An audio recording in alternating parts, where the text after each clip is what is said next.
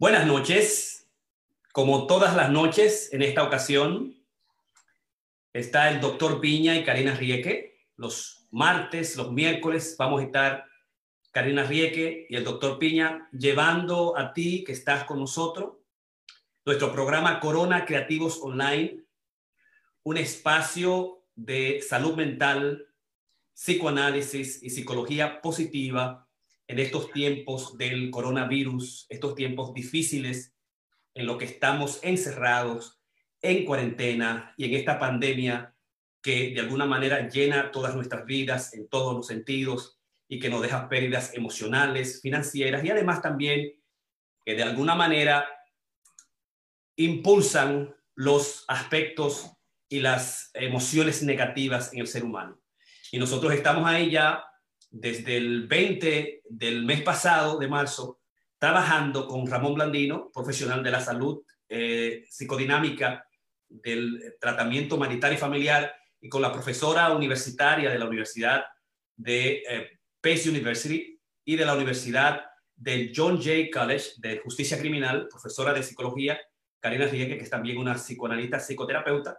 Estamos con, con ustedes lunes a viernes, 8 a 30 de la noche, llevando los programas y las orientaciones fundamentales a ti que nos sigue, que has preguntado por muchos de estos tópicos y que ha participado dinámicamente y activamente. Entonces, hoy vamos a hablarle sobre lo prometido, que es el comportamiento, el comportamiento del niño, de los niños en la época del coronavirus. Y ya ayer hablamos de un tema interesantísimo que fue el hecho del soñar y la pesadilla del coronavirus. Nadie se iba a imaginar que teníamos tantas cosas que decir sobre los sueños, el soñar, las diferentes patologías que están relacionadas con el soñar, ¿verdad? ¿Qué hacemos los psicodinámicos? ¿Qué es la psicología y la historia de los sueños? Y la, dinámica que presentó Karina Rieke, la dinámica extraordinaria que presentó Ramón Planilo. Así que busquen ese espacio, busquen ese video de ayer, compártanlo a sus amigos, ¿verdad? Eh, léanlo, escúchenlo de nuevo, véanlo de nuevo, anoten preguntas cada día sobre los temas en particular y tráiganlo cada noche para nosotros así intervenir, decir más cosas que a nosotros nos gustaría decir y expresar, que muchas veces cuando nos entrevistan en Telemundo, en Univisión o en los programas locales nuestros aquí en Nueva York, solamente son, preguntas, son entrevistas de 3, 4, 5 minutos. Nunca tenemos la oportunidad de decir exactamente las propuestas, los, uh, los approaches, los enfoques eh, de lo que nosotros estamos proponiendo. Y además también notan que somos un poco bilingües, hay algunas palabras que se nos, se nos, se nos perdieron en, en, la lengua española, la metemos en inglés y luego tratamos de traducirla, tanto Karina, Ramón como yo estamos haciendo eso. Y entonces así que síganos ahí un poquito a lo bilingüe, eh, que porque perdimos el español y también perdimos el inglés. Pero estamos ahí con ustedes trayendo las informaciones y los conceptos lo más apropiado a la ciencia de la psicología positiva a la ciencia del psicoanálisis y toda el área de la salud mental.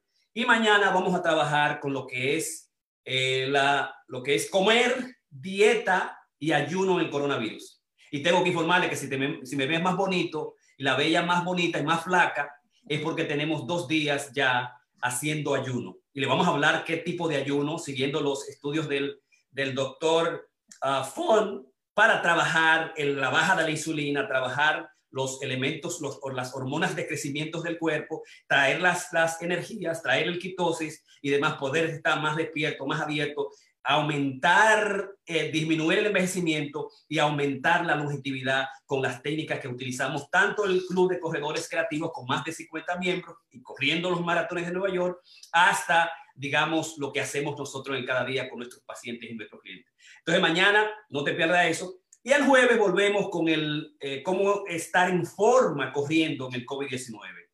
Karina va a hablar de, de, la forma de correr, Ramón Blandino, que es un coach de la RRCA, el Correcaminos, los, el Club de Correcaminos de América, el plan de un 5K, lo voy a hablar yo, que también soy certificado en correr del RRCA, que es el, el, el Club de, corre, de Correcaminos de América, y la nutrición de, del atleta que lo va a presentar la Karina Rieke, que es también RRCA Coach. Y el viernes volvemos eh, con el club el jueves y el viernes vamos a estar con Ramón Blandino trabajando cómo prosperar y amar a tu pareja en medio del COVID-19. Así que de inmediato nos vamos a tratar el tema, el tema de hoy, que es el comportamiento del niño, el comportamiento del niño, el comportamiento de los niños en el COVID-19. Y de eso quería hablarle un poquito y entonces compartir con Karina sus ideas y, luego eh, venir de nuevo a las preguntas. Jacqueline Willamo está ahí. La política más importante del área comunitaria de Nueva York, Estados Unidos, esa extraordinaria mujer que ha hecho una extraordinaria labor en términos de que es la función política con las mujeres, está haciendo una labor extraordinaria. Y Nuris Pérez, buenas noches, que es nuestra digamos, seguidora número uno. Para ti, para, todo, para ti que estás ahí con nosotros, pues esta presentación. Y esta presentación la vamos a hacer desde, eh, retomando el libro de Jordan Peterson, Las 12 reglas para la vida. Ese va a ser el elemento fundamental. Y vamos un poco, nos vamos a ir un poquito utilizando la filosofía, el psicoanálisis, las teorías evolutivas y sobre las crianzas, el, aspecto de los comportamientos y qué hacer en términos generales con los niños, con el comportamiento del niño. Y vamos a utilizar lo que es la regla 5 del libro 12 reglas para vivir, la número 5. Eh, y también quiero además traerle una especie, como una especie de, ejemplo, el psicoanálisis de Juan Luis Guerra y su hija Paulina, eh, Paulina Guerra Vega, que, salió un vídeo, que usó un video que desde que salió a mí me, causó un poquito de, preocupación en términos cómo se presentó el video, eh, cómo Juan Luis Guerra pasa, ella pone un reggaetón, y, esa situación incómoda y también el hecho que se publicara el, el, el video. Yo quiero hablarles desde la perspectiva de lo que hacemos los psicoanalistas, los psicólogos, los psicoterapistas en relación a las disciplinas que son necesarias y el comportamiento del niño, sean los niños, digamos, digamos, adolescentes o los niños jóvenes fundamentalmente a partir de los 2, 2 4, 5 años, que son los, los años particulares para la crianza y el manejo eh, y la disciplina de los niños, ¿verdad? Y además el COVID-19 que está pasando definitivamente con el COVID-19 en términos de comportamiento de los niños, cuáles son las problemáticas que podemos encontrar más rápidamente en los niños y muchas de las cuales ya nosotros hemos trabajado y el, aspecto final es ir al libro y trabajar el libro. Quiero comenzar. Dice eh, el doctor Peterson en 12 reglas para vivir que en la vida la agresión y la violencia hacia nosotros mismos, hacia nuestros niños, es lo más fácil que hacer. Que podemos ser arrogantes, que nos podemos convertir en resentidos cuando los niños nuestros hacen cosas que nos disgustan. Cosas que nos disgustan y lo hacen. Tú te preguntarás, ¿cuándo comienzan los niños a manipular, a utilizar, a herir los padres, a hacer cosas que nos disgustan realmente, que son malas para nosotros en términos del comportamiento, de su rebeldía. Eh, nosotros sabemos que comienza a los dos años, los dos años que son los terribles dos. Los, los terribles dos es cuando los niños comienzan a empujar y a conocer los límites reales de nuestros padres. Si a los dos años tú perdiste la disciplina, la compostura con los muchachos, el muchacho se fue, digamos, eh, eh, violento, que no respeta, que comienza a mentir y engaña, él puede fácilmente irse a trastornos fundamentales de la personalidad, eh, a trastornos psicológicos, a patologías psicológicas que tienen que ver un poco con el, mal comportamiento o trastornos de comportamiento que para nosotros son serios, o trastornos criminales, o hacer situaciones de mentir y engañar a tanto él mismo como, como a, a ti, papá, y además a los amigos cuando están en la escuela, maltratar y herir, cómo se convierte en una situación. Si los padres no pueden hacer algo cuando son los dos años, los cuatro años, él, se pregunta también, el, otro aspecto es, eh, ¿cómo la, pregunta la gente se pregunta por qué tú usas droga? ¿Por qué la gente usa droga? El doctor Peterson dice, porque uno no se pasa el tiempo usando droga, porque es lo más fácil hacer, usar la droga. Lo difícil, digamos, es no usarla porque te da placer, porque tienes componentes fundamentales como el cerebro, digamos, y hay que hacer un esfuerzo para no tener una compulsión y que hay que hacer un esfuerzo para no usar una droga. Esa es, la pregunta que se hace.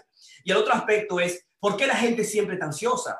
¿verdad? Como esas emociones negativas que tiene el ser humano, que es la ira, que es la violencia y que son los, los, los deseos compulsivos. Dice, es muy difícil mantener la calma en diferentes situaciones. Y además el miedo es un componente emocional que está en la parte eh, antigua del cerebro, que está en la amígdala, que controla el hecho de que si voy a pelear o si no voy a, a pelear, si me voy a defender. Y es lo que me permite a mí probar hasta qué, hasta qué punto yo puedo ver si algo, alguien, una asociación, mi papá, un animal salvaje le puede hacer daño, es con el miedo, es con la ansiedad y, esa, ese elemento, digamos, de distanciamiento que uno usa para, para preservar el, ser humano. Él dice, esas cosas, la, mantener la calma, no utilizar el odio y la agresión eh, y además no usar la droga, son las cosas fundamentales, son las cosas difíciles. Ahí es que está, digamos, el misterio. Y a partir de ahí, él elabora todas las preocupaciones del libro eh, de, la, de las reglas número 5.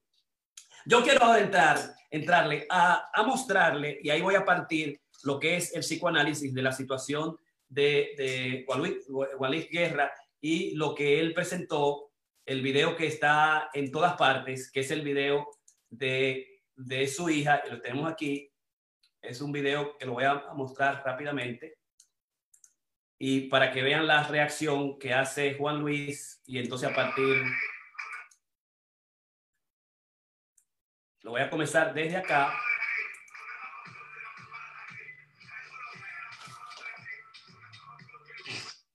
Acá voy a, mostrarlo. La señora Rivera, al encontrar a su hija escuchando temblor de Kiko de Cres.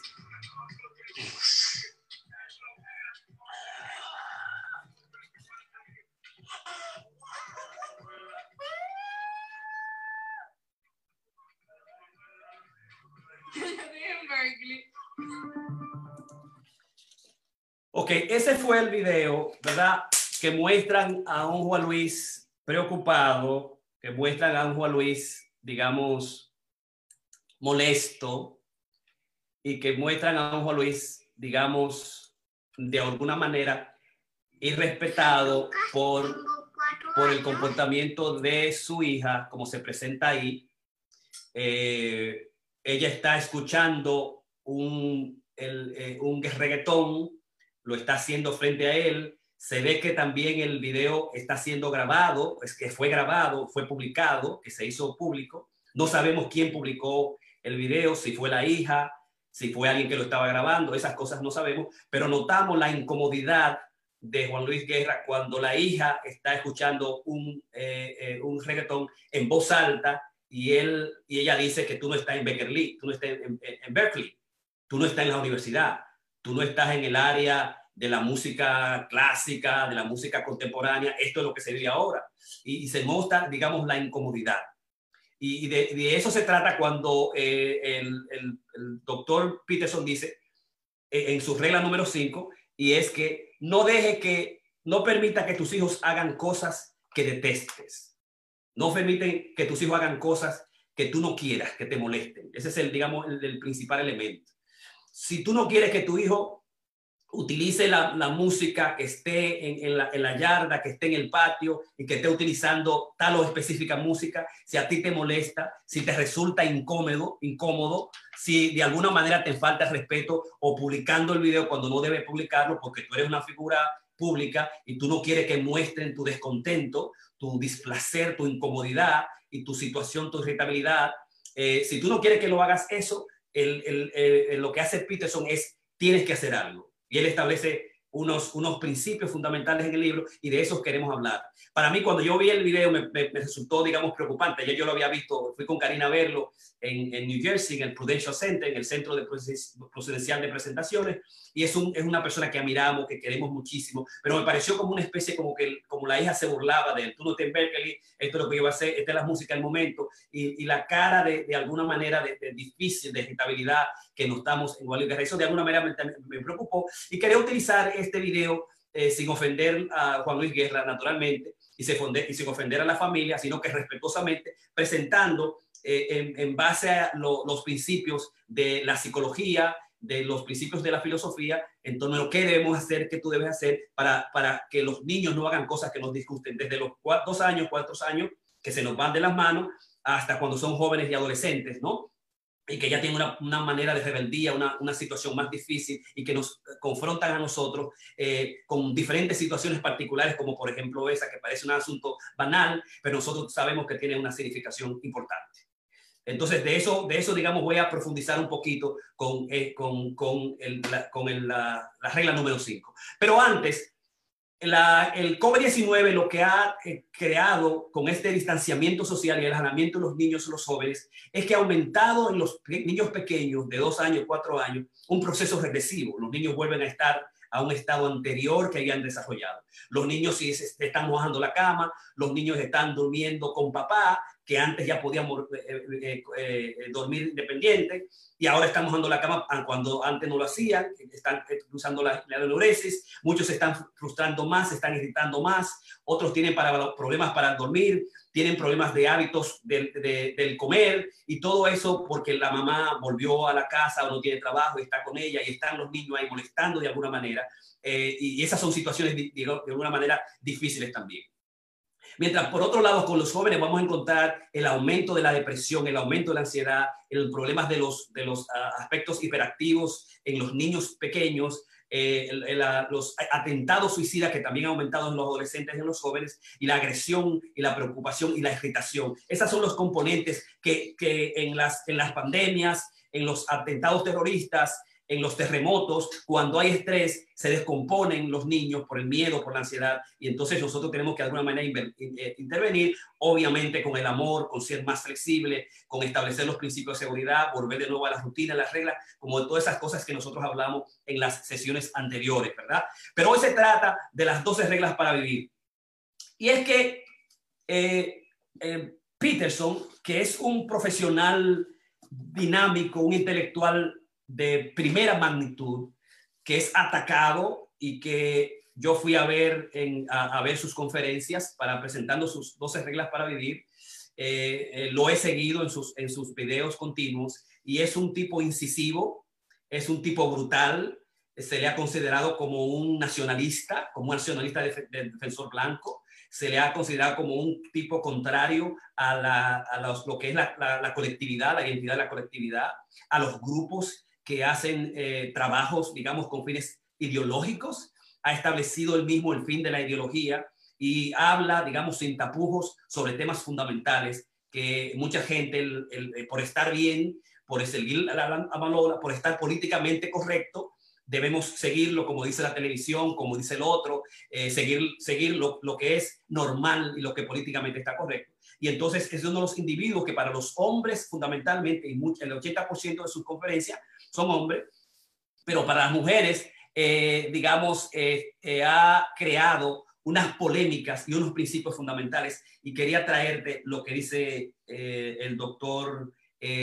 Peterson. Peterson dice, actually, it's not okay. Actualmente no está bien que tú llegues a un aeropuerto, que tú vayas a un mall, que tú estés en una bodega, que tú estés en colmado y que de repente este muchacho esté dándole un tantrum, le esté dando una maroma a los, papás, lo esté maltratando, esté ofendiendo al papá, le esté dando golpe, lo esté pateando y además está, digamos, eh, eh, eh, el, el, ambiente teniéndolo eh, malsano. No estamos alegres, estamos contentos, estamos preocupados porque un niño de dos años, cuatro años, mira lo que está haciendo papá y la mamá está como que está bien, que no está pasando nada. Hay muchachos que mira lo que pasa. Mira muchacho en la mierda, carajo. Tú, tú, tú, te atreves a hacer eso. Hay padres que lo hacen, que lo toman como, como, si, como si nada, que, que es bien, que, que, que, no está pasando nada. Dice, no está ok, no, eso no está ok. Y esa situación debe uno cambiarla, uno debe trabajarla inmediatamente. Si tu muchacho está haciendo, sácalo del colmado, sácalo del mall para afuera y dile eh, tu tantrum, hazlo ahí, a tu pelea ahí, trabájalo ahí, escúchalo y quédate ahí. Quédate con el conflicto. No te quedas, eh, eh, digamos, malhumorando o dañando el espacio, porque, bueno, el niño tiene, que tiene principios y yo no lo puedo corregir. Sí, el niño tú tienes que disciplinarlo, tienes que corregirlo. Tú no quieres permitir que él haga eso enfrente de ti. Tú no quieres que te, te falte respeto a ti tampoco. Tú quieres que tu niña, tu niña que está ahí, que no utilice la música, que no use la música, que te respete a ti, aunque yo estudié en Berkeley, yo soy un profesional, yo soy un individuo que me debo, que tengo una imagen, tú tienes que respetarme y tú no tienes la responsabilidad de respetarme a mí y si tú publicaste eso, tú no debiste publicarlo. Tú tienes que, tú tienes esa, esa situación que está ahí, que es donde se nos falta el respeto, ese elemento, dice, dice, eh, dice Peterson, it's not okay. Eso no está bien. Si, si tu hijo hace cosas que tú, que tú disgusta, tú vas, se va, te, te vas a sentir resentido. Tú vas a sentir odio. Te va a convertir arrogante y después vas a hacer cosas malas con él lo va a disciplinar, se te va a ir la mano, te va a ir al punto de no retorno, ¿verdad? Lo va a castigar demasiado, no le va a dar la, en la mesada que tú tienes que darle, no le va a la universidad que tú tienes que llevarlo, no lo va a acompañar a ciertas cosas, va a estar continuamente eh, molestos y va a estar molesto por mucho tiempo. No está ok que los niños te falten el respeto y que te hagan cosas que te disgusten y que tú lo detestes. Porque si tú lo detestas a tu hijo, tú te vas a tornar vengativo tú te vas a tornar vengativo, porque es una acción fundamental de los seres humanos, hasta con nuestros hijos, con nuestra familia, con nuestros esposos, y eso está en, nosotros. No está, no es ok, no es ok, dice, dice, eh, dice doctor Peterson. Y además dice, los padres tienen que amar a sus hijos, tienen que darle la disciplina y tener el amor que, Freud tuvo, que Freud dijo que su Amelia, su mamá, decía, Uh, a man who has been the indisputable favorite of his mother keeps for life the feeling of conqueror. El hombre que ha tenido el, el, amor de su, de su mamá siempre va a tener ese, esa, ese deseo extraordinario de ser un conquistador, de ser un descubridor. Recuérdate que a Freud se le dijo, tú vas a ser una, un hombre grande con su melena, se lo dijo una bruja, una gitana. Y eh, the confidence of success that often induces real success esa confidencia del éxito siempre va a llevarte a ti a tener más éxito. Decía Freud del amor y los afectos que tenía su mamá Amelia para su niño, que lo protegía y protegía al varón como lo, como lo, los, los, los en, en, en, digamos, en, en, India, en China, en Japón, de alguna manera también se quedó controlar al varón, porque el varón podía ser exitoso y se hizo una discriminación y se hizo abuso contra las mujeres, precisamente por eso. Y a Freud, la mamá, aparte de sus hermanas, eh, de Ana, fue, le hizo un privilegio. Y, y, y lo que dice, lo que dice uh, Dr. Peterson es que sí, como no, pero puede ser un, un conqueror, pero te puedes convertir en un, en un, en un, eh, en un conqueror destructible también. Porque cuando su hermana quería estudiar eh, música, porque a, a a Freud, él, estaba estudiando y era un gran estudioso, hasta aprendió español rápidamente, la, la, mamá dijo, tú no vas a escuchar música porque a Sige le molesta. O sea, cómo nosotros los padres también podemos cometer monstruos en la casa, en la forma en que nosotros tratamos a los demás. Every, everybody hates arithmetic. Todo el mundo odia la matemática. Y él dice, simplemente un padre que, que dura 45 minutos tratando de acostar su niño cada noche, cada día, si tú haces la matemática, estamos hablando 45 minutos por día, por 7 días a la semana, son 300 minutos, 5 horas a la semana, 24, por 24 meses, estamos hablando de un mes y medio que tú pasas de tu, de tu vida laboral corrigiendo la, la mala costumbre, la dificultad de comer, la dificultad del, niño dormir, porque no, te, porque no te respeta y porque no sigue tus instrucciones. Y, a, pesar del humor que te, que te establece en tu cuerpo y todos los componentes de la energía positiva. Dice, haz la matemática cuando el tiempo que tú pasas con, tu, con tus hijos corrigiéndolo y que no te respetan una, dos, tres horas o con tu mujer peleando, haz la matemática y va a ver cuánto tiempo significan esos tiempos. El otro aspecto es eh, el, el salvaje noble. El salvaje noble no es tan salvaje noble como Rousseau y dice que cada uno de nosotros va a utilizar sus propias filosofías. Y Jean, Jean, Jean Bertrand Rousseau dijo que la, la, comunidad, el ambiente es lo que destruye, que malea al ser humano. Dice, ajá, pero tú los cinco, los, él abandonó los cinco hijos, los cinco hijos que tuvo y se los dio al orfanato. Obviamente, si tú crees que, los niños son buenos por naturaleza, que son nobles por naturaleza, contrario a la filosofía de Hobbes, y de repente tú se lo das a la cultura, tú los abandonas, cuánta hipocresía, dice, eh, dice, eh, dice Peterson. Y además, con los estudios del antropólogo Goodall, descubre que hay una relación de odio, de agresión, de violencia en los seres humanos, en los chimpancés, y que nosotros tenemos que cuidar esa dimensión personal que tenemos todos nosotros en nuestras vidas. Que es importante la disciplina, pero que además es importante establecer las, los, los rewards, las recompensas, y que muchas veces hay niños que son buenos, que son naturales. Camila es una niña agreeable, buena, saludable, que es obediente, tiene mucho carácter, como no, pero Camilo tiene otro tipo de carácter, más rebelde por ser adolescente, ¿no? Y que hay niños que van a tener con, esa, con esas características que nos van a sacar de, de la, de la, de la, del, ánimo, de, de nuestra forma de ser. Y él dice, muchas veces hay que utilizar la fuerza mínima necesaria. La fuerza mínima necesaria es una situación, es un arte. Nunca, y se ha demostrado, nosotros hemos punished agresivamente o violentamente a los niños, porque esta mano no, no es ética, no tiene valor, no tiene valor suficiente. La Asociación de Psiquiatría y Pediatría ha demostrado en estudios longitudinales, double, double blind, eh, eh, randomizados y en metaanálisis, estudios en diferentes sociedades, que los padres que abusan, que le dan golpe a los niños oralmente y físicamente, una galleta un golpe o una pellizcada, esos niños, todos, hay una relación de causación entre el abuso físico entre los niños y los trastornos mentales severos, desde la esquizofrenia, los trastornos de, de personalidad, los trastornos hiperactivos. Hay una relación continua. No hay que utilizar la fuerza bruta. Ahora sí, dice Peterson, entonces, ¿qué tú vas a hacer con ese muchacho que está fuera de control? Tú tienes que utilizar la fuerza mínima necesaria para que él no te patee, para que él no te dé una galleta, para que él no te rompa la casa, como vienen pacientes que me vienen a mí. A mí me rompió la casa, me rompió eso. ¿Cómo que te rompió la casa? ¿Y quién es, quién es el papá?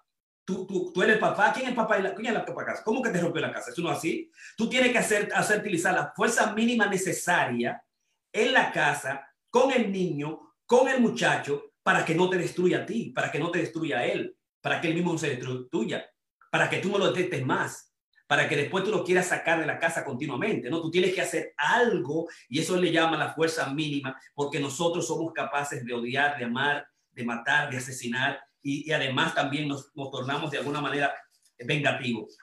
Y el otro aspecto, para ya terminar y darle un chance a Karina, es el hecho de que eh, los niños, los, los padres son padres, parents of friend, los padres son padres, no son amigos. Los padres vienen en parejas, vienen en dos, papá y mamá no es avergonzar a la madre soltera, dice Peterson, es que es mejor cuando tú estás con, acomplejado y tiene problemas y tiene irritado, viene el trabajo con muchas preocupaciones, que este muchacho en la mierda está molestándote ahí, tú tienes que tener a mamá que te ayude. Que lo importante es que los padres vienen, vienen, vienen de dos y que cada uno va a ayudar en ese proceso de 20 años, de 21 años para crecer a un ser humano, para crear una tribu que los dos, la tribu, la escuela, nosotros, ahora en este COVID que es extraordinario y que no está dando muchos problemas, es muy difícil bregar con, con los muchachos. Y finalmente, para terminar, es y uh, buenas noches, Sergio, Rosa, Yolanda Hernández por aquí conectados. Buenas noches, Beth también conectado. Qué bueno que están por ahí. Está Carmen Reynoso, José Enrique Trinidad Mendoza, Sergio Rosa, Yolanda, Sonia de León, Jacqueline Guílamo, Ike Méndez, Nuris Ayazo, San Juanero, Santo Domingo, siguiéndolo. Finalmente, dice Peterson, en 12 reglas para vivir, estamos trabajando con lo que es las 12 reglas para vivir el comportamiento en los niños en la época de la pandemia. Y es lo siguiente. Los cinco principios para ser un niño socialmente deseable. Rápidamente. Cinco principios. Y es que es el objetivo de nosotros los padres. Que nuestros hijos no hagan cosas que nosotros detestemos para que ellos después lo, los adultos y los niños y los maestros lo quieran y lo deseen. Que sean niños deseables. Si esos son, si ellos niños son indeseables contigo y en la casa, Nadie va a querer ese muchacho cuando esté en la escuela. Y no va a ser sociable y no va a tener amistad. Eh, o sea, estos principios son para hacer los niños socialmente deseables. Limita las reglas, no ponga muchas reglas en la vida, en las cosas, en la casa. Dos, usa la fuerza mínima necesaria, que fue lo que hablamos. Padres deben venir, deben venir en pares, que ya dijimos el por qué. Cuatro, los padres deben entender su capacidad de ser duros porque no podemos ir al otro límite. Vengativos. arrogantes, resentidos, iracundos y engañosos y mentirosos con nuestros padres, siempre y cuando nosotros paremos que en ese momento, en ese instante, enfrentemos los conflictos, que los, los, los padres vienen en dos, que yo no soy tu amigo, que tus amigos no te van a corregir, van a dejarte pasar cosas y que mi oposición en la vida es hacer eso. Y finalmente, los padres tienen un deber de actuar como apoderados, como proxy en inglés, del mundo real, de los apoderados del mundo real, para que estos niños puedan tener, digamos, eh, el apoderado de los cuidados del niño, el apoderado de ser amorosos con el niño y de ser misericordiosos con los muchachos, de tal manera que ellos puedan, digamos, entrar al mundo eh, siendo felices, eh, utilizando su creatividad y al mismo tiempo, digamos, creando una alta estima extraordinaria. Y finalmente, él dice, es, lo más importante de un padre es establecer el santo real. Él dice, el santo real es el, el santo real en inglés es el uh, Holy Grail, the Holy Grail. El Holy Grail es que tú puedas tener una niña, un muchacho, tu hija, ¿verdad? Eh, que tenga el más alto nivel de sofisticación social, el más alto nivel de sofisticación social, que tú puedas entregar ese niño a la sociedad, a los amigos, a la escuela, al mundo, con amor y con respeto en todos los sentidos. Así que, Karina.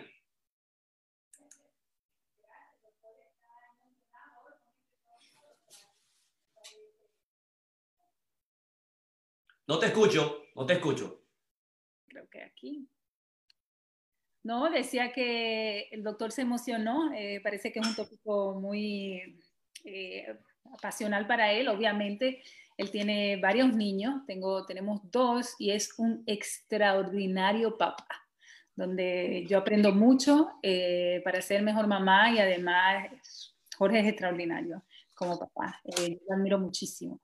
Este, así es que si usted tiene un niño, mi, mi aporte de esta noche va a ser para esas personas que tienen niños teenagers, que tienen niños adolescentes, que tienen niños que de alguna forma están procesando no solamente eh, todo esto que estamos viviendo, pero realmente cómo nosotros podemos realmente fortalecer en este espacio de crisis esa relación. Así que búscate un papel y un lápiz y vamos entonces a hacer este diálogo juntos, donde te voy a dar herramientas muy específicas de cómo trabajar con nuestros niños cuando ya son más adolescentes. Es una etapa donde yo eh, como mamá me, he empeñado en tener muy linda relación este, con, mis hijos y, todavía, mi hija va para 18 años, señores, y todavía eh, tenemos una relación bellísima, una niña muy fuerte, pero es una niña eh, muy amorosa. Jorge y yo estamos muy, muy orgullosos de, Camilo y Camila. Este, la, primera, la primera observación que nosotros eh, queremos hacer es, por ejemplo, si quieres saber de la vida de tu hijo, pregúntale. Haz la pregunta. Júntate con tu niño y hazle todas las preguntas que tú tienes este, sobre su vida. Y yo te apuesto que el niño te va a responder. Y las cosas que voy a decir hoy, yo quiero que eh, yo te reto a lo que no estamos escuchando, que lo pongas en práctica y que más adelante me, me mandes un mensaje, ya sea por Facebook o por privado, y dime si te funcionaron. No solamente son herramientas clínicas que te estoy dando, pero son herramientas que eh, yo he puesto mucho en práctica, este, también como mamá. Así es que lo primero es, si tú tienes curiosidad de saber de la vida de tu hijo, la mejor técnica es hacer todo tipo de preguntas, sin juzgar y siempre y cuando tú puedas compartir tus valores.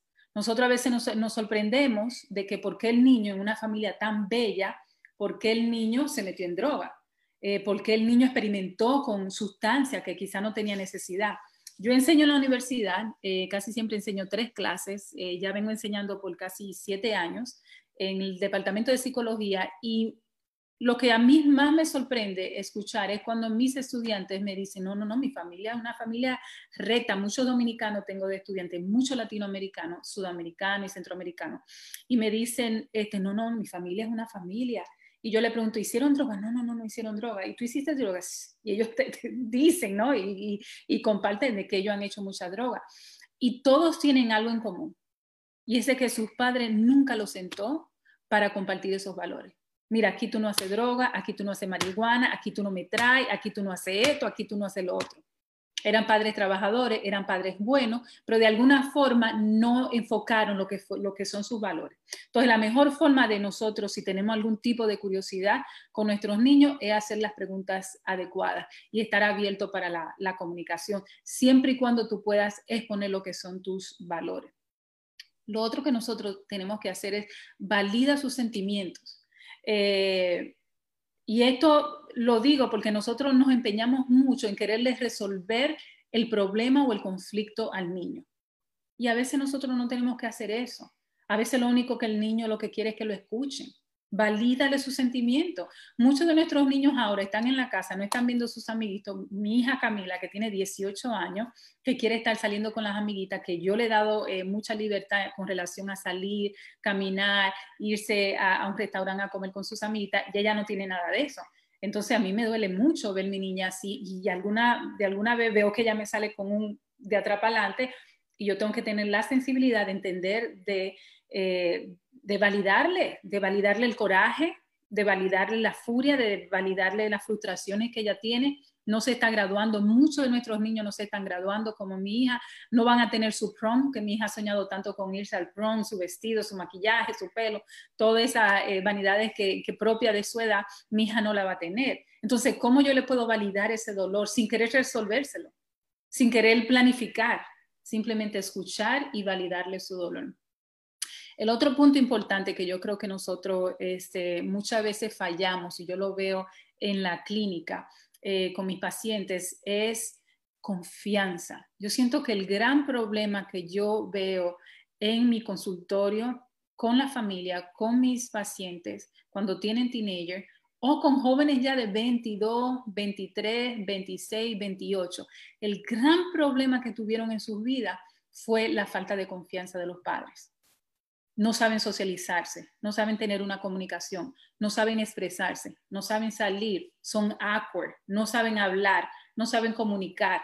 Entonces, eso es, yo siento que eso es un gran problema y es un área que a mí me gustaría mucho estudiar para ver si eso tiene un índice con, el nivel de suicidio tan grande que tenemos en la comunidad eh, específicamente latina y, más que todo dominicana. Si se debe a eso, porque una de las grandes frustraciones de nuestros niños es que el papá y la mamá o la mamá sola, muchas veces por cuidar su niño, yo lo puedo entender perfectamente, no le dieron confianza al niño a ir al mercado, no le dieron confianza a salir con su niño.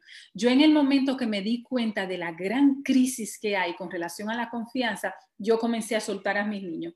Oh, no, no, no, toma 20 pesos, vete a comer con tu amiguita, vayan al restaurante de la esquina, invítala. Y yo lo hice, es una rutina. No, no, no, no salgan, váyanse ahí con los amigos, den la vuelta a la manzana, coge el perro, vete a dar una vuelta con tus amiguitas. Ella tiene que aprender a socializarse. Una de las cosas más extraordinarias que Jorge estableció con los niños nuestros era darle una tarjeta de crédito lo allowance, lo, la, la, ¿cómo se dice allowance? Los semanarios que él le da, ¿no? Este, de la cantidad que sea, él se lo puso en una cuenta eh, de banco, él lo reciben directamente y los niños desde hace, desde que tenían, qué sé yo, 10, 11 años, todo lo que ellos pagan, ellos lo pagan con las tarjetas. Ellos saben ahorrar, este, pero es, es la confianza, es la confianza de que el niño pueda hacer estas cosas, de que nosotros no lo criemos con tanto miedo. Y no es que no vamos a sentir miedo, créanme, yo soy mamá y yo lo siento en todos los momentos. Yo, yo siento que el, no hay nada más temeroso que cuando yo me convertí en mamá, porque es un miedo que nunca se te va, este, pero tú tienes que controlar tu miedo tú, bregar con ese miedo, llenarte de coraje y dejarlo, dejarlo ir y darle la confianza a tu niño y saber que si tú le das tus valores, si tú se lo transmites, el niño va a reaccionar a esos valores en su momento determinado. Fortalecele la confianza al niño, vigílalo, ¿no? Con, con, estableciendo ese tipo de confianza, pero suéltalo, deja que el niño aprenda a desenvolverse. Es como uno de los de las reglas que Jorge estaba hablando, es deja que el niño vaya a montar patineta, que el niño se extrañe, que el niño se guape, se robe las rodillas, que el niño se equivoque. que el niño venga llorando, que el niño tenga eso, que, pueda, yo tengo eh, eh, familia que dice, no, yo no lo llevo donde mi hermana porque mi hermana es una seria, mi hermana es mala o mi hermana hace esto. Tu niño necesita saber bregar con esa tía mala, porque él se va a encontrar y ella se va a encontrar con amigos que no van a ser los mejores. Y ellos tienen que saber cómo ellos van a resolver ese problema cuando se confronten con una persona que no es buena. ¿Cómo ellos van a bregar? Si tú lo tienes aguachado, no lo llevan donde la tía, no lo llevan donde la prima, porque le van a majar o porque lo van a hacer todo. No, no, no. Manténla siempre la vigilancia, pero expon al niño y que el niño cree su propia confianza y que cree su propia personalidad. El otro punto importante es, como decía Jorge, no te conviertas en el dictador del niño. Y eso yo lo digo con mucha, además los estudios, como dijo Jorge, ya lo demuestran. El niño que se le dio golpe, eh, hay una línea eh, conectiva con lo que son las, los problemas mentales y están hechos, los estudios están ahí, los, los estudios largos ¿no? de, que se hacen en diferentes tiempos y lo único que prueban es que eso no, son beneficiosos. So, no te conviertas en el verdugo de tu hijo, en el dictador de tu hijo, eso va mucho con la confianza. Este, y lo más importante que Jorge dijo, tu hijo, tú no puedes ser el, el, mejor amigo de tu hijo, tú no puedes ser la mejor amiga de mi hijo. Yo no me quiero convertir en la mejor eh, eh, amiga de Camila. Es imposible. Yo le llevo, yo no voy a decir cuánto, pero son muchos años que yo le llevo a mi hija Camila. Entonces, yo tenía 28 o 27 años cuando yo, la, cuando yo quedé embarazada. Entonces, no hay forma que, que yo pueda juntar esas dos de, todas esas décadas juntas y convertirme en la necesidad que ella tiene. Ella tiene que tener sus amigas donde ella, con la que ella va a tener sus secretos, que es totalmente saludable. Yo no quiero oír todo lo disparate que mi hija tiene que decir, que se lo diga a su amiguita. Ahora ella tiene que tenerme la confianza, yo tengo que establecer esa confianza siempre y cuando yo entienda mi, mi rol como mamá y en todo momento ya sabe que yo voy a ser su mamá, porque ella necesita una mamá. Ella va a tener muchas amigas. Ahora mamá va a ser una y tú tienes que elegir cuáles. Yo siento que lo más disparatoso que yo he ido, he oído, he escuchado, ah, no, yo soy la mejor amiga de mi hija. Señores, es un disparate, está probado que no funciona. Los estudios están ahí y lo demuestran su hija o su hijo. Lo que necesita es un papá y una mamá que tenga amigos, que tenga decepciones y que aprenda, porque nosotros no le vamos a quitar esas eh, decepciones, sino que aprenda a cómo lidiar con las decepciones. Eso es el éxito. Lo otro es, darle premio a tus niños cuando tus niños hagan cosas eh, buenas. Dale, busca la oportunidad de ser positivo. Dar premio es nosotros poder ser positivo, no solamente con un thank you, con un gracias, con qué linda te ves, sino que ellos sientan este, de, que tú, de, que es parte de tu agenda poder darle praise, eh, premios. Premios se dice así, ¿verdad? O le praise, cuando tú puedes darle y aportarle Premios, apreciaciones. apreciaciones a tus niños. Otra cosa muy importante es controla tus emociones contrólala, canalízala de alguna forma, pero tienes que controlar, es, especialmente en el tiempo de, de coronavirus que estamos viviendo. Nosotros tenemos que aprender a controlar. Tu niño es receptivo y tu niño va a reaccionar a las crisis, a las emociones, de la misma forma que tú lo estás haciendo. Y tú, quieres que en este proceso tu niño salga más fortalecido. Dale la información, tú no se la puedes ocultar, pero tus emociones tú tienes que canalizarlas. Si tú te tienes que ir a llorar para afuera, dásela. Igual si tú estás en pelea con tu marido, tu esposo, tu novio, lo que sea, no traigas esas emociones, no le, no le, los niños no necesitan tener toda la información, igual que eh, no necesitan. Entonces tú tienes que saber qué información tú le das a los niños, qué información tú no le vas a dar a tus, a tus niños y tienes que controlar. El niño es uno, no, puede ser, no pueden ser los dos niños, y eso quiere decir que tú tienes que controlar tus emociones cuando te enojas con él. Tú lo puedes castigar. Nosotros no estamos en desacuerdo con que lo castigue. Tú puedes quitarle las cosas eh, que el niño tanto le gusta, como puedes premiarlo cuando hace cosas buenas. Hay muchas formas de nosotros establecer eso, pero tú tienes que aprender a controlar tus emociones, ya sea espontáneamente, bien, este, como también negativamente, este, porque también la, la desproporción es malísima. Eh, dice, dice Jacqueline Willamo, o amiga, soy su maíz, punto. O amigo, soy su maíz, punto. Dice Jacqueline Willamo. Ok, entonces, es importante, déjame terminar las ideas y después tú paras. para que no se vaya el hilo. Entonces, eh, controla tus emociones. Hay mucha, y eso quiere decir, y voy a decir algo este, eh, con mucho, con mucho esto. Eh, eso quiere decir con quién tú te vas a beber una cerveza. Quizá no sea adecuado que tú compartes esa cerveza con tu teenager, ni el palo de marihuana que la gente se da. Eso crea mucha confusión en el niño tu niño, si, eres de esos padres abiertos que permiten eh, algo que nosotros estamos totalmente en desacuerdo, pero si tú eres de esos padres, eso es, eso es terrible y realmente le causa grandes confusiones a lo que es el niño. Este, hagan cosas juntos. Yo siempre lo he dicho, este, hablar no es la única forma de comunicación, es también las cosas que nosotros hacemos. Entonces, tú tienes que crear hábitos con tus niños. Una de las cosas muy lindas que Jorge desde que comenzó esta pandemia comenzó a hacer con, con Camila, ella va a estudiar psicología, que ella va a entrar en, en, algunos meses, ya, ya se me va para la universidad, este, es, cogió un curso en Harvard, que muchos de los cursos le están dando gratis ahora, eh, no, sé, no, sé, si el de ellos es gratis, pero ellos se juntan por dos horas desde que Jorge y yo terminamos aquí, Jorge se va a la oficina donde él está con Camila y duran dos horas estudiando psicología, los términos, todo, todo, todo, de un, programa de la Universidad de Harvard. Entonces, eso es lo que... ¿Ah? Yale University. De Yale University, que yo se lo mandé, by the way, a él. Entonces, para que lo hiciéramos juntos y él decidió hacerlo con Camila, lo que me parece fascinante. Yo, por ejemplo, eh, estoy firmando un curso de dibujo con Camilo entonces, ¿cómo tú vas a salirte de tu rutina? Y si tú no tienes que invertir, no tienes que invertir. Puede ser cocinar.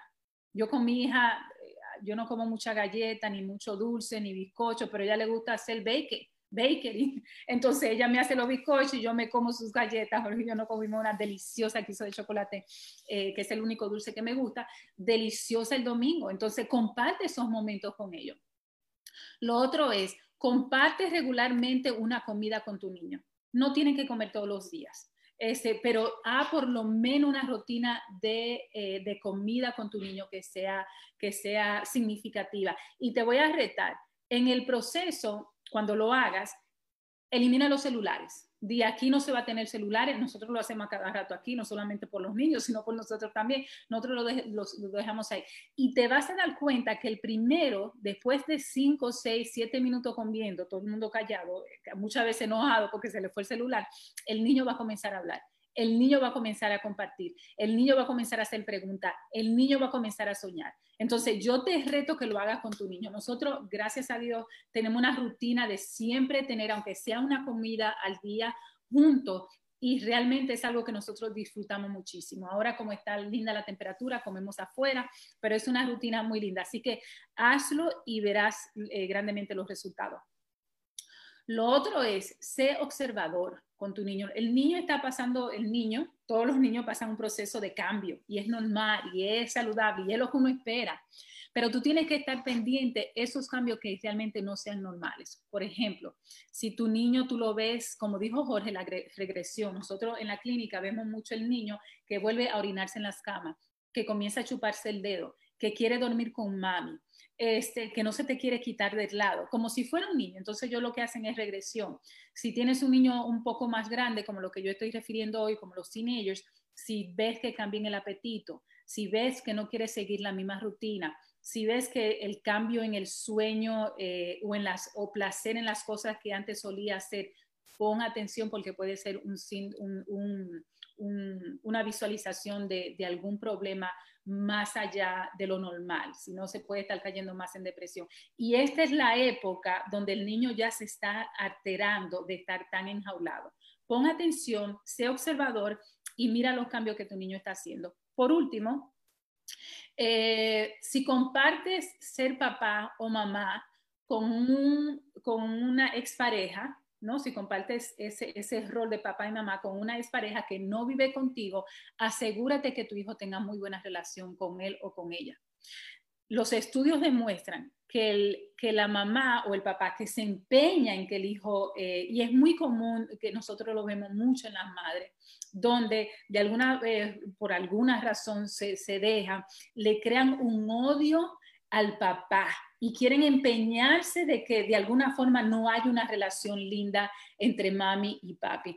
Una de las cosas más fascinantes que tuvo mi mamá eh, Dios la tenga al ladito de ella, junto con mi papá, que también se fue, eh, es que mami nunca, ellos se separaron cuando yo tenía dos años, claro, no, quizá no deba de contar porque mi papá compró la casa del lado en la zona colonial de la capital, papi era alemán, y compró la casa de al lado y nos criamos con papi durmiendo una, una, noche en la casa de papi una casa en la, en la, noche, en la casa de mami.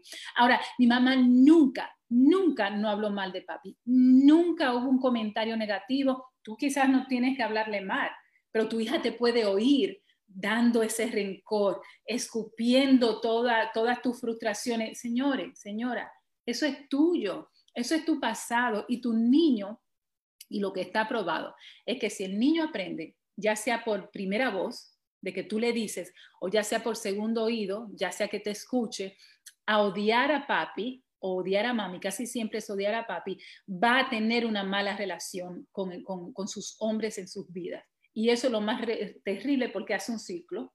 Y las, muchas de las mujeres que hacen eso tienen una muy mala relación este, con papá. Una de las cosas que yo le dije hace mucho a Camilo, cuando tú te buscas una novia, asegúrate que esa, que esa novia tenga buena relación con papi, con su papá, porque eso quiere decir que va a responder bien a ti.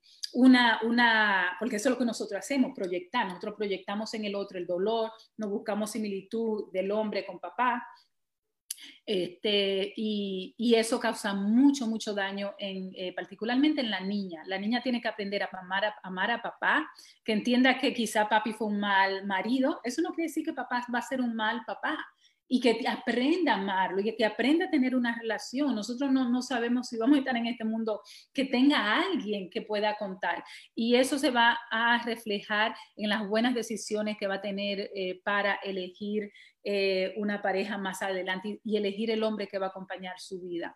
Así es que esa es mi contribución en el día de hoy.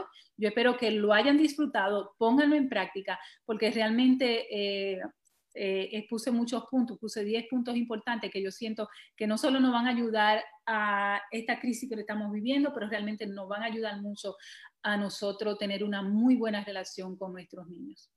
Exacto, Karina Rieke, psicoterapeuta, de familia del feminismo radical, profesora universitaria de dos universidades importantes en la ciudad de Nueva York, el Pace University y la Universidad de Justicia Criminal del John Jay, y además terminó sus cursos de posgrado de PhD y está trabajando en su tesis sobre los ejercicios y la depresión eh, en los atletas. Y hablemos del feminismo, pues yo tengo mucho que decir de eso. no, no soy feminista radical. Y hoy estamos hablando sobre lo que es eh, el comportamiento del niño en la cuarentena del COVID-19, del COVID-19. Y mañana vamos a hablar en cómo comer, dieta y ayuno y en el coronavirus. Y que ayer comenzamos nosotros nuestras cinco días de ayuno. No comida, no, no grasa, no arroz, no habichuela, no carne, solamente una dieta especial que mañana te vamos a hablar. Así que si tú no ves la cara así brillosa y la ves a ella también. Ya María, tomando agua, tomando agua aquí como loca. Una bariátrica psicológica con el ayuno especial del doctor John eh, Jason Fon. No te lo pierdas porque te voy a decir cómo mantener un cutis bonito haciendo fasting. Y como todos nuestros, bueno, yo soy muy pasional con todo esto de la alimentación, este, así que mañana no te pierdas el programa porque te voy a traer puntos muy específicos con relación a esto. Nosotros comenzamos, como dice Jorge, el fasting. Supuestamente van a ser cinco días. Yo estoy aiming, yo estoy propuesta para siete días, terminar el domingo. Así que mándenme bendiciones. Bien, este, Nuris Pérez, excelente, Karina, muy buen aporte, muchas gracias. Asimismo, dice Ivette y Guílamo, amigo, soy Sumay y punto, ¿verdad? Sí. Eh, compartir los valores importantes y queremos a toda la gente que estuvo ahí con nosotros, a Jacqueline Guílamo, esa líder importante, impresionante, activista cultural número uno de los Estados Unidos, no solamente de Nueva York, una extraordinaria persona, nuestra amiga desde que fundamos Culturante en la Fundación Dominicana de Cultura en Nueva York, y Beth Guzmán, extraordinaria líder, la reina del, online, de las redes sociales, de la academia online, número uno, con su compañero Pedro Antonio Valdés, Carmen Reynoso, gracias por estar ahí. José Enrique Trinidad Mendoza, gracias por estar ahí. Repetir a Sergio Rosa, un abrazo. A Yolanda Hernández, que están haciendo un trabajo extraordinario todos los sábados, un programa exclusivo de poesía y de literatura. A Sonia de León, a Ike Méndez, ese gran poeta de la metapoesía sanjuanero de la región sur completa y el mundo, un gran amigo y mi compañero, a Yanuris Pérez, nuestra fan número uno siempre. Así que mañana vamos a verlo, lo del ayuno, dice Bebumá. Te va a encantar. Bye bye. Buenas noches. Bye.